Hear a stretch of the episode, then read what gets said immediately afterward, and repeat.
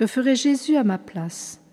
Écoutons pour la deuxième fois la vénérable Pauline Jaricot, 1799-1862, laïque, fondatrice de la propagation de la foi et du rosaire vivant. Extrait de ses lettres à Mère Saint-Laurent.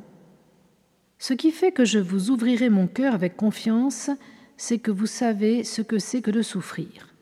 Jésus, dans le jardin des Oliviers, ne nous apprend-il pas que, quelquefois, on peut aller dire à des amis Veillez et priez avec moi Mon âme est dans une tristesse mortelle.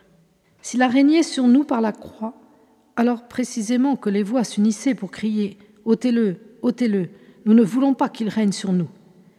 Et si, en le couronnant d'épines et le condamnant à mourir sur le calvaire, on accablait le fils de David, roi de Sion, ne faut-il pas qu'à sa trace, nous établissions aussi les œuvres du salut par l'humiliation, la souffrance et la mort de la croix Unissez bien vos peines à celles du divin Jésus, qui pour la grande œuvre de la rédemption des hommes éprouva tant d'obstacles.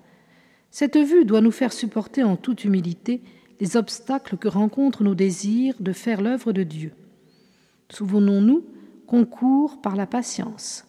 Ce temps de patienter, comme notre divin époux au divin tabernacle, n'est pas un temps perdu pour l'œuvre de Dieu si nous l'employons à le prier, à lui rendre grâce, à nous soumettre, à nous immoler, à nous abandonner dans les mains de sa sagesse, qui est le contraire de la nôtre, pauvres ignorantes. Il est toujours bon à notre âme d'être humiliée pour commencer à ressembler à Jésus-Christ qui s'est humilié jusqu'à la croix et s'humilie encore plus sur tous les autels de l'univers en la divine Eucharistie. Pourquoi craignez-vous de gâter l'œuvre puisqu'il vous choisit pour la faire? Si vous craignez vos mains, dites-lui de les empaqueter et il vous fera faire son œuvre sans que vous y touchiez.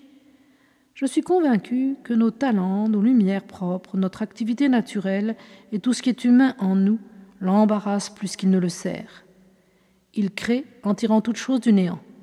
Si nous savions cela, nous nous efforcerions de nous effacer, de nous cacher dans ses plaies et de tirer la lumière de la prière, nos réussites de son action et de ses grâces, auxquelles nous servirions comme d'accident et d'apparence, Dieu jugeant à propos de se cacher sous le nuage de ses créatures quand leur volonté est pleinement soumise à l'action de sa volonté sainte. Moins nous pouvons, moins nous avons, moins nous faisons, et plus Dieu fait puissamment son œuvre par nous quand nous restons dans sa main comme la baguette dans la main de Moïse. Pauvre baguette, que savait-elle? Qu'était-elle? Que pouvait-elle?